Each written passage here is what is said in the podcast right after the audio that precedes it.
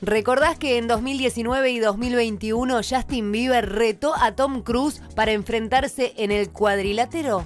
Si fue primero en un encuentro de artes marciales mixtas y después en un combate de boxeo. Esto fue motivo suficiente para que ahora un reconocido youtuber llamado Deji lo desafiara diciendo que se subiría a enfrentarlo en un cuadrilátero en cualquier momento. Esto afirmó en la previa a un combate suyo en Dubai. El streamer de 25 años dijo en la conferencia de prensa, yo contra Justin Bieber, mostrando que tiene en cuenta al cantante canadiense para un futuro combate. ¿Qué decís? ¿Aceptará el desafío?